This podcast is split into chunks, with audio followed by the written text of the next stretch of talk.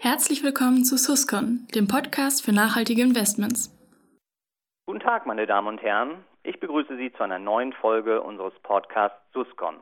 Das Thema heute lautet ESG geht auch in der Nische. Erfahrungen mit Wandelanleihen. Und ich freue mich über zwei sehr kompetente Gesprächspartner zu dem Thema. Das ist zum einen Herr Marc Alexander Knies. Er ist erfahrener und bekannter Portfolio-Manager für Wandelanleihen, früher DWS und heute Lupus Alpha. Guten Tag, Herr Knies. Hallo, guten Tag, Herr Rehns. Weiterhin mit dabei ist der Herr Thomas Homm. Er ist Abteilungsleiter Vermögensmanagement bei der Bank im Bistum Essen. Hallo, Herr Homm. Hallo, Herr Rehns. Guten Tag. Ähm, gern beginnen würde ich mit einer grundsätzlichen Frage, also unabhängig von den ESG-Aspekten. Ähm, warum eigentlich Wandelanleihen? Also warum sollten sich Berater und Investoren überhaupt äh, mit Wandelanleihen beschäftigen? Die Assetklasse gilt ja gemeinhin, äh, wenn man das so sagen darf, nicht gerade als sehr spannend. Herr Knies, äh, warum Wandelanleihen? Ähm, vielen Dank für die Frage. Die Assetklasse ist hochspannend und gerade im aktuellen Umfeld, mit dem wir alle konfrontiert sind. Aktienmärkte haben einen langen, sehr positiven Lauf nach oben gehabt, über zehn Jahre Bullmarkt inzwischen. Im Bondmarkt äh, ist es schon schwierig, überhaupt noch positive Renditen zu erzielen. Das heißt, viele Investoren stehen vor der Frage, was tun eigentlich mit den Anlagen? Das volle Aktienrisiko gehen oder mit Bonds äh, einen garantierten Kursverlust eigentlich einfahren, sofern die Rendite negativ ist und die Coupons kaum noch vorhanden sind. Wir meinen, dass Wandanleihen hier eine wunderbare Möglichkeit darstellen, das Beste aus beiden Welten gewissermaßen zu kombinieren, das Potenzial, das Aktien haben, äh, nach oben zu partizipieren, gleichermaßen das Ganze im Rahmen, im Mantel einer Anleihe zu gestalten mit regelmäßigen Couponzahlungen, sofern es dann einen Coupon gibt und vor allem der limitierten Downside, sollte es am Aktienmarkt doch nachhaltig sich schlechter entwickeln. Einer fest definierten Laufzeit. Das heißt, eigentlich wird mir ein bisschen die Entscheidung abgenommen, jetzt in den Rentenmarkt noch reinzugehen oder in den Aktienmarkt. Es wird äh, partizipiere an der dann besseren Entwicklung auch. Also ja, das aber das heißt, gerade im aktuellen Umfeld ist es äh, auch attraktiv aus Ihrer Sicht. Wir sind fest davon überzeugt, gerade mit dem Blick in das Jahr 2020, mit den Konstellationen, die wir jetzt haben, auch der beginnenden leichten Schwäche am Rentenmarkt, wird es sicherlich nicht einfach sein, insbesondere für den Investor einen positiven Return zu erzielen, Wanderanleihen als Möglichkeit, gewissermaßen Aktien mit einem Airbag äh, im Markt zu platzieren. Äh, Herr Homm, vielleicht können Sie aus Investorensicht sagen, äh, ähm, warum Wandelanleihen? Das handelt sich ja schon um eine sehr spezialisierte ähm, Anlageklasse, um Anlagesegment. Wie sind Sie darauf gestoßen? Ja, also für uns ist es äh, interessant, respektive für unsere Kunden, weil es zur weiteren Diversifikation auch der Portfolien führt. Mhm. Äh, neben den klassischen Ertragswerten, Substanzwerten oder auch äh, Sachwerten, die wir haben, ähm, ist das, glaube ich, äh, eine sehr gute Ergänzung, weil wir auch eine Ausschüttung realisieren können. Das ist wichtig in der aktuellen Zeit der Niedrigzinsen, ähm, aber auch eingebettet uns gut fühlen in dem Bereich mit äh, Wandelanleihen, gerade auch mit dem Nachhaltigkeitsansatz noch on top drauf. Ähm, es bietet eine gute Chance und eine gute Ergänzung für unsere Kundenportfolien. Ja. Nun hat Lupus Alpha ja im vergangenen Jahr gemeinsam mit der Bank im Bistum Essen einen nachhaltigen Wandelanleihenfonds konzipiert und aufgelegt. Ähm, vielleicht können Sie sagen, Herr Homm, ein bisschen beschreiben, wie es, wie es dazu gekommen ist. Gut, wir haben schon eine langfristige Beziehung zu Lupus Alpha seit dem Jahre 2001, den ersten Fonds schon mit Lupus Alpha gemacht, zwar im Bereich der Small- und Mid-Caps. Und äh, hier haben wir eine sehr vertrauensvolle äh, Zusammenarbeit aufgebaut. Und ähm, als wir dann das Thema oder uns mit dem Thema beschäftigt haben, ähm, war gerade auch der Zufall, dass Lupus Alpha dieses Segment hier auch stark ausgebaut hat mit der Truppe vom Herrn Knies. Mhm. Und da sind wir ins Gespräch gekommen und haben äh, halt den bestehenden Fonds, der noch ohne Nachhaltigkeitsansatz äh, gemanagt worden ist und früher aufgelegt worden ist, so als Vorbild genommen und darauf dann den Nachhaltigkeitsansatz gelegt. Und ja, so ist es dann zu dieser Weiterentwicklung gekommen und äh, wir haben natürlich kritisch auch drauf geguckt, haben wir damit auch noch genug Werte, äh, die wir ins Portfolio mit reinnehmen können und das im Zusammenspiel. Aber wie gesagt, wichtig ist hier auch einen vertrauenswürdigen Partner zu haben und äh, das haben wir mit Lupus Alpha. Ja, ja.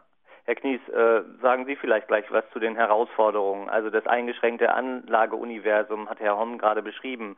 Ähm, wie, wie sehr schränken Sie sich äh, damit ein? Ähm, es ist klar, durch den Nachhaltigkeitsfilter ist das Universum ähm, schon kleiner als ohne Nachhaltigkeitsfilter. Andererseits, und ich glaube, die Performance gerade in diesem Jahr spricht dafür, das muss performancemäßig kein Nachteil sein. Ganz im Gegenteil, aktuell, jetzt stand Mitte November, liegen wir tatsächlich Nachhaltigkeitsfilter äh, Wanderanleihenportfolio sogar leicht vor dem ohne Nachhaltigkeitsfilter. Das als wichtiger Aspekt dazu. Wichtig für uns als Portfolio-Manager ist, dass wir ähm, natürlich trotzdem noch ein, eine Grundgesamtheit, ein Universum haben, aus dem wir aktiv auswählen können, das diesen Namen auch verdient, dass nicht die Maschine der Nachhaltigkeitsfilter gewissermaßen das Portfolio vorgibt. Das ist hier der Fall. Es sind nach wie vor mehrere hundert äh, Wandelanleihen, äh, aus denen wir aktiv auswählen können. Und äh, ich denke mal, das führt auch zu der aktuell sehr guten Performance. Ja. Und welche Zielvorgaben gab es denn äh, ähm, für den Fonds? Ähm, welche Kompromisse mussten Sie eingehen? Vielleicht fangen Sie damit an, Herr Homm, ähm, wo Herr Knies gesagt hat, nee, das geht nicht. Ähm, also welche Kröte mussten Sie eventuell schlucken? So, ich würde gar nicht sagen, dass wir eine Kröte schlucken mussten. Wir sind erstmal davon ausgegangen und kennen von unseren Kunden her die Ausschusskriterien, die auf jeden Fall gesetzt sein müssen. Da gehören zum Beispiel so Dinge wie Rüstung und Waffen, Atomenergie, Produktion von Tabak äh, und Alkohol, Verstöße gegen Menschenrechte, Glücksspiel, Korruption. Und ich glaube, damit haben wir schon ein sehr breites Spektrum ähm, darstellen können, sodass unsere Kunden gerade aus dem deutschen Bereich hier auch in den Fonds mit investieren können. Äh, dann haben wir noch zusätzlich die Sustainable Development Goals äh, mit ins Spiel gebracht, weil wir sehen nicht nur einen Fonds als äh, nachhaltig gut an, wenn er nur Ausschlüsse hat, sondern wir wollen auch gerade fördernd wirken und gerade auch auf die äh, einzelnen SDGs dann auch mit einzahlen. Und äh, das war uns wichtig. Und on top dann noch der ESG-Score, ähm, dieses dreistufige Modell, das hat uns gefallen und da mussten wir eigentlich keine Kröte schlucken. Für uns war es dann spannend, äh, wie viel äh, Werte bleiben noch über. Und ähm, da waren wir erst skeptisch und ähm, wir sehen aber, dass es trotzdem breit diversifiziert ist, das Portfolio. Und von daher haben wir das sehr, sehr positiv aufnehmen können und mussten keine Kröte schlucken. Die einzige Kröte, die uns bisher bekannt ist, wenn man so sagen darf, ist, dass wir noch nicht hundertprozentig die Kriterien der österreichischen Bischofskonferenz erfüllen. Aber da arbeiten wir auch noch dran. Okay, woran, woran äh, hapert es da noch?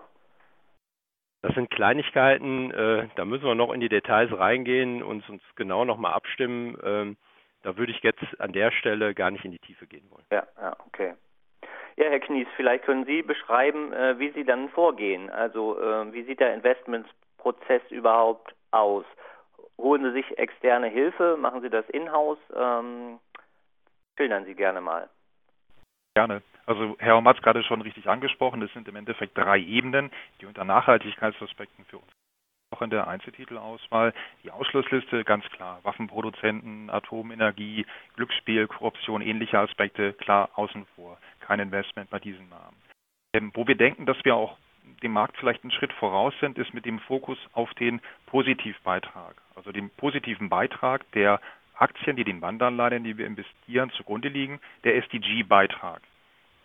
Den Entwicklungszielen der UN das ist, steht im Fokus der Nachhaltigkeitsanalyse für die Einzeltitelauswahl und ein Stück weit ähm, lässt sich ein, ein nicht so guter SDG-Beitrag über einen sehr guten ESG-Score auch kompensieren. Beide Aspekte spielen in der Beurteilung der Nachhaltigkeitsaspekten eine wichtige Rolle am Ende, und das ist mir ganz wichtig als Portfolio-Manager für die Einzeltitelauswahl, für das Portfolio auch, am Ende entscheiden wir natürlich unter den Aspekten auch, nachdem diese Filterkriterien bestanden wurden, wo sind die besten Renditeaussichten. Denn das der Produkt im Endeffekt, der Wandelanleihenfonds, der nachhaltige Wandelanleihenfonds, soll natürlich auch für die Investoren eine ansprechende Rendite erzielen. Ja. Und ähm, der hier äh, die Frage nach der externen Hilfe. Haben Sie da äh, Ratingagenturen ähm, oder spezialisierte Häuser, auf die Sie zurückgreifen?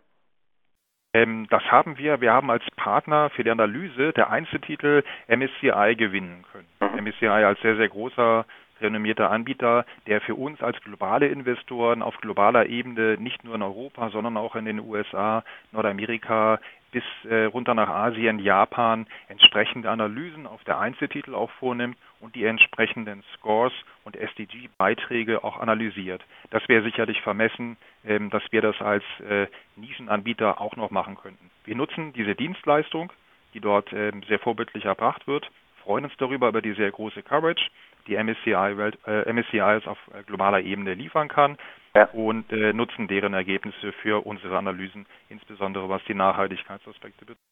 Ja. Haben Sie vielleicht mal so ein Portfoliobeispiel, äh, wo Sie sagen können, äh, ähm, so gehen wir vor, das ist für uns äh, so ein klassisches Beispiel, ähm, wo man diesen Investmentprozess auch ähm, darstellen kann?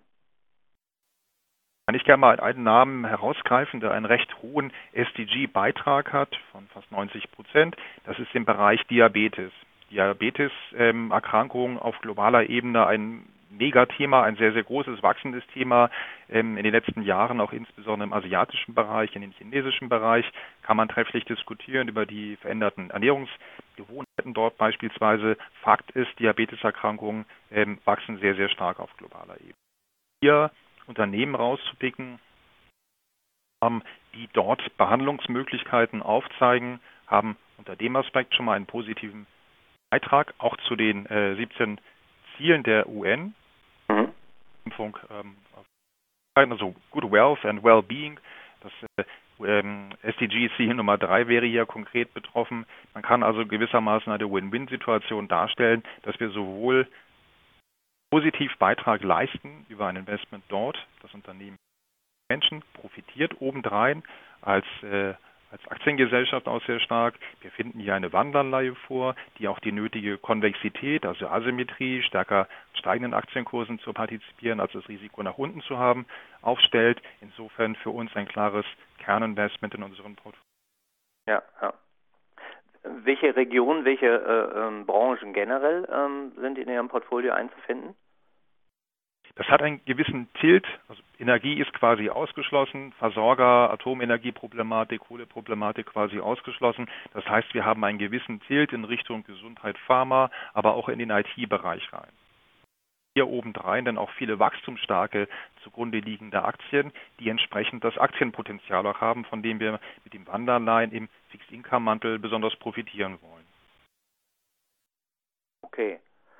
Hm. Zur, zur Datenqualität äh, in dem ähm, Anlageuniversum, äh, wie ist es da bestellt? Ähm, ähm, ist das ausreichend für Sie? Würden Sie sich da noch äh, besser, eine bessere Qualität wünschen?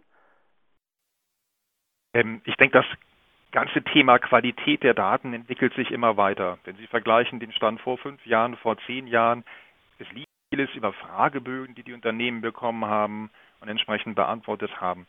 Ähm, ich glaube, die Tendenz tatsächlich zu den Firmen auch zu fahren, jetzt von MSCI, mit den Analysten auch vor Ort zu gucken, wie sieht es konkret aus, was ist tatsächlich der Beitrag nicht nur in der Papierform, sondern im täglichen Doing auch. Ich glaube, das ist etwas, was äh, gerade in den letzten Jahren sehr stark zugenommen hat. Von daher wird die Datenqualität in der Tiefe, wie wir sie anfordern, auch laufend besser. Haben wir jetzt im Jahre 2019 schon 100 Prozent erreicht von der Datenqualität. Ähm, ehrlich gesagt, ich glaube, das ist noch ausbaufähig. Die Coverage des Universums auch noch ausbaufähig, aber ich glaube, sowohl MSCI als unser Datenprovider in dem Bereich, ähm, als auch andere Anbieter und der gesamte Markt sind hier auf einem guten Weg. Ja. Und das Universum generell der nachhaltigen Wandelanleihen, äh, ähm, steigt das auch, weil immer mehr Unternehmen erkennen, dass das ähm, auch eine Chance ist? Ähm, Wanderanleihen sind ein Nischenmarkt, muss man fairerweise sagen. Auf globaler Ebene etwa 400 Milliarden US-Dollar ist das ausstehende Volumen groß für sich verschwindend klein gegen den globalen Aktienmarkt oder den globalen ähm, Markt für Unternehmensanleihen.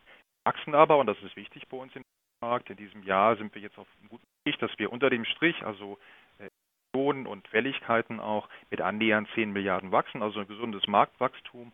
Hat in den letzten Wochen vor dem Hintergrund leicht steigender Zinsen eines freundlichen Aktienmarktes sehen wir eine sehr verstärkte Emissionstätigkeit.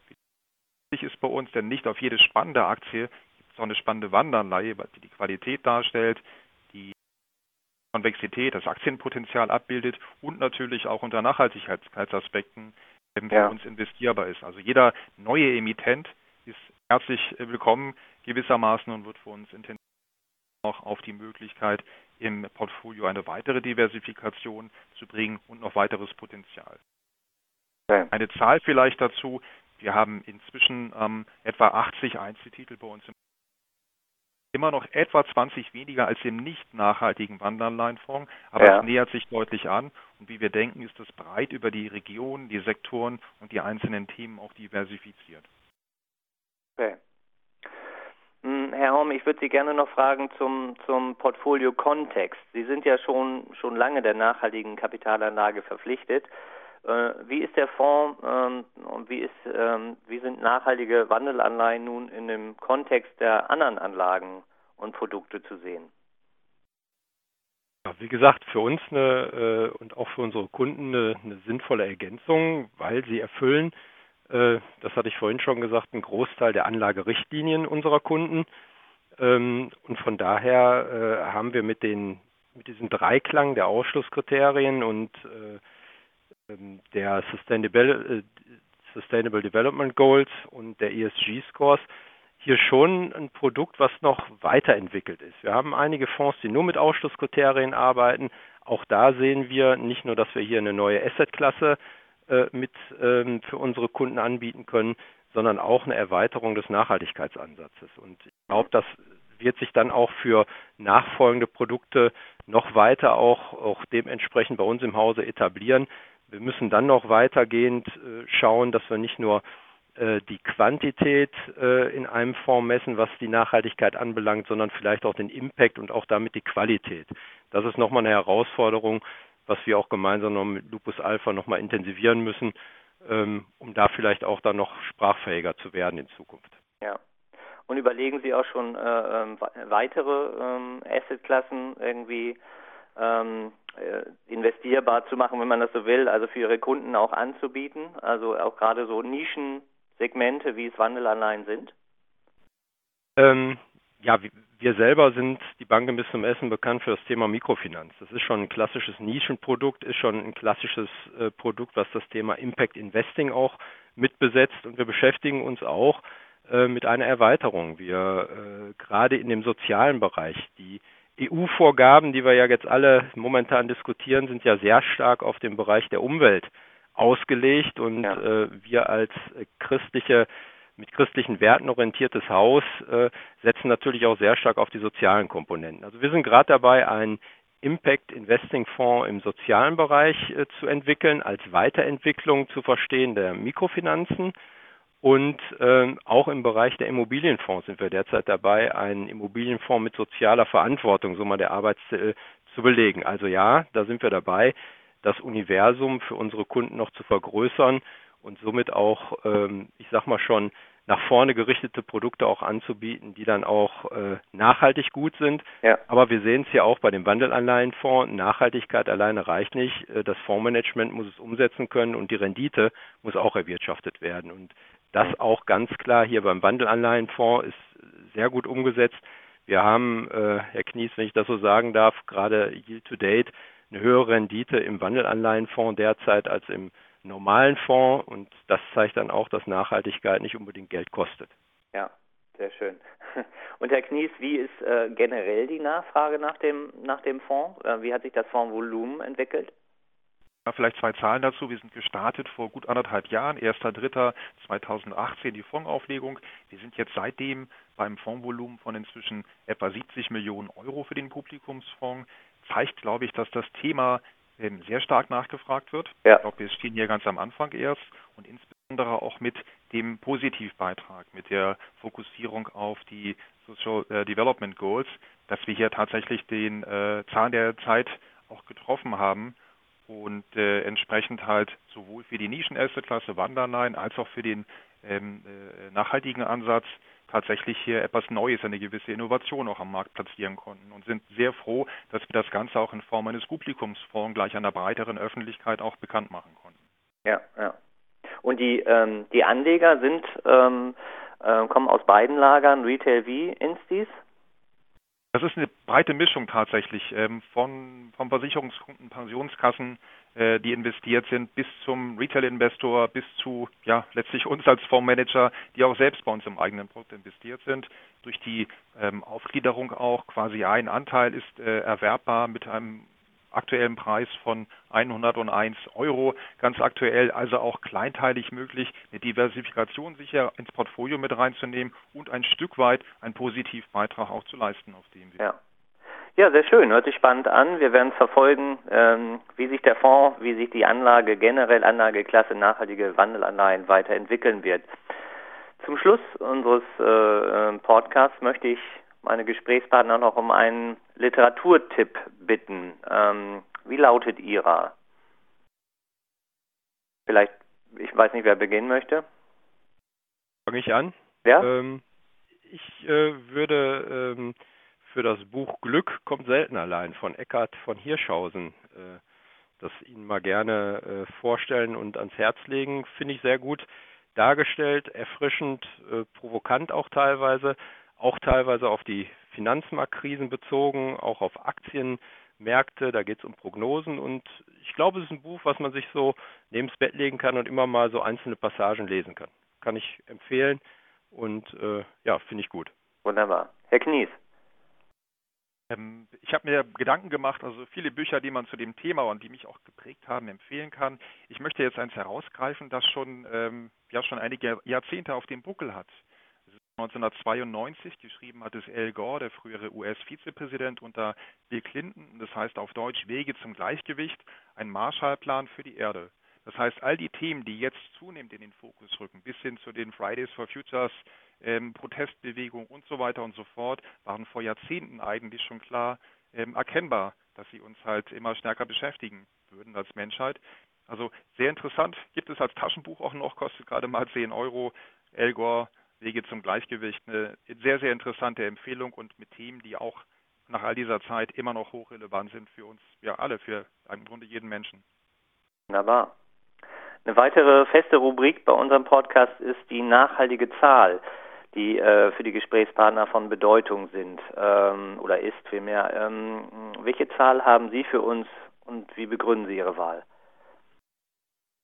Ja, ich beginne dann nochmal. Ähm, ja. Ich habe mich für die 17 entschieden.